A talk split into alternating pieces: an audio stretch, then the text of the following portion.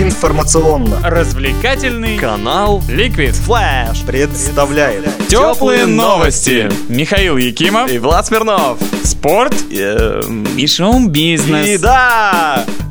Вчера вечером в Монако ЦСКА и «Зенит» узнали своих соперников по групповому этапу Лиги Чемпионов. В ходе традиционно стильного мероприятия, коим является жеребьевка, нашим клубам достались совершенно полярные по силе соперников группы. В квартет «Д» вместе с ЦСКА попал действующий обладатель трофея «Бавария». На сегодня это самый грозный соперник в Европе. И пусть их тренирует уже не Юб Хайнкис, который привел клуб к завоеванию трофея, все лидеры в команде остались. Да еще и прибыли сильные новички. Кроме Баварии, красно синим будет противостоять Манчестер Сити. Коллектив безусловно сильный. Пока безуспешно играющий в Еврокубках, но с таким подбором игроков, каким располагает Сити, бороться за титулы не проблема. А четвертой командой в этой группе стала Виктория. Чешский клуб и явный аутсайдер. У Зенита соперники другого толка. Чемпион Португалии Порту – команда крепкая и хорошо обученная. С таким противником нельзя расслабиться. Но и грандом, победить которых можно лишь чудом, португальцев не отнесешь. С ними можно играть на равных, а главное, у них можно выигрывать. Другой соперник «Зенита» – мадридский «Атлетико» – команда боевая, но опыта выступлений в Лиге Чемпионов у них давно не было. К тому же летом они продали главную звезду клуба – колумбийского нападающего Радамеля Фалькао. Ну и последним соперником петербуржцев в группе G стала команда-дебютант главного клубного турнира Европы – Австрия.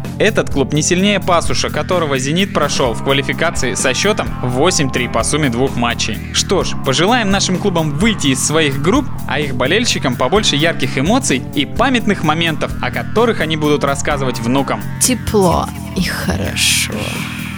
Вчера и Лига Европы определилась с составом участников, но не до конца. Во-первых, голландский АЗ и греческий Атромитас не смогли закончить матч, благодаря тому, что на стадионе начался настоящий пожар. Судья остановил игру на 57-й минуте, а доигрывать матч соперники будут сегодня, когда в Голландии наступит 11 утра. Кроме того, на дополнительной жеребьевке мы узнаем, кто же займет место выбывшего раньше времени Фенербахче. Что касается наших клубов, Рубин уверенно обыграл шведский Мельды 3-0 и 5-0 по сумме двух матчей. Кубань спокойно разобралась с голландским Фейнордом, выиграв вчера в Роттердаме со счетом 2-1. Итог двухматчевого противостояния 3-1. А вот Спартак в своих лучших традициях вылетел из Еврокубков, не дойдя до групповой стадии. Опять непреодолимой стеной для красно-белых стала команда, которую самый популярный клуб России обязан был проходить, выпустив на поле второй состав. В Валеру болельщики Спартака больше не верят. В концовке матча они даже закидали тренерскую скамейку клубными шарфами. Сегодня Анжи, Рубин и Кубань узнают своих соперников в группах,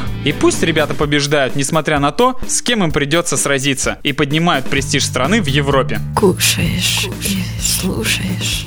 А вот новосибирский хоккейный клуб «Сибирь» уже радует своих болельщиков. На предсезонном турнире «Каменный цветок», который сейчас проходит в Екатеринбурге, даже в отсутствии своего лидера Йори Лехтеря, вызванного в сборную Финляндии, сибиряки громят оппонентов. Первым под натиском новосибирцев пал чешский клуб «Ацеларжи». Счет в матче был разгромным – 5-1. Вчера Сибирь в пух и прах разнесла Нижнетагильский спутник, играющий в ВХЛ, со счетом 8-0. А сегодня в главном матче турнира встретятся два представителя КХЛ – Сибирь и хозяева турнира – Автомобилист. Оба клуба имеют по две победы на турнире, и первое место займет команда, которая сегодня победит. Что ж, болейте за свои любимые клубы и занимайтесь спортом, а я пойду поотжимаюсь. Спорт, результаты, результаты, деньги, деньги, бизнес, бизнес, шоу. И продолжим изучение мира кино, ведь столько всего нам оно готовит накануне выходных. На Венецианском фестивале, проходящем с 28 августа по 7 сентября, уже вручили первую награду. Золотого льва получил режиссер и сценарист Уильям Фридкин за достижения в кинематографе. На счету Фридкина такие работы, как «Изгоняющий дьявола», «Французский связной» и еще три десятка фильмов. В честь вручения награды на Венецианском фестивале была показана его малоизвестная картина 77 года «Колдун», являющаяся ремейком еще более древней ленты из 60-х. А самая новая работа Уильяма Фридкина под названием «Киллер Джо» была показана на этом же фестивале в 2011 году. Режиссер, кроме благодарности маме, учителю музыки и любимой собаке, на пресс-конференции заявил, что ему стыдно за свою страну и за ситуации в Сирии. Также награжденный Фридкин высказался за мир во всем мире и сказал, что США не имеют права быть жандармом для других стран. А ведь когда-то так говорили про Николая Первого. Теплые, как кофе и котята.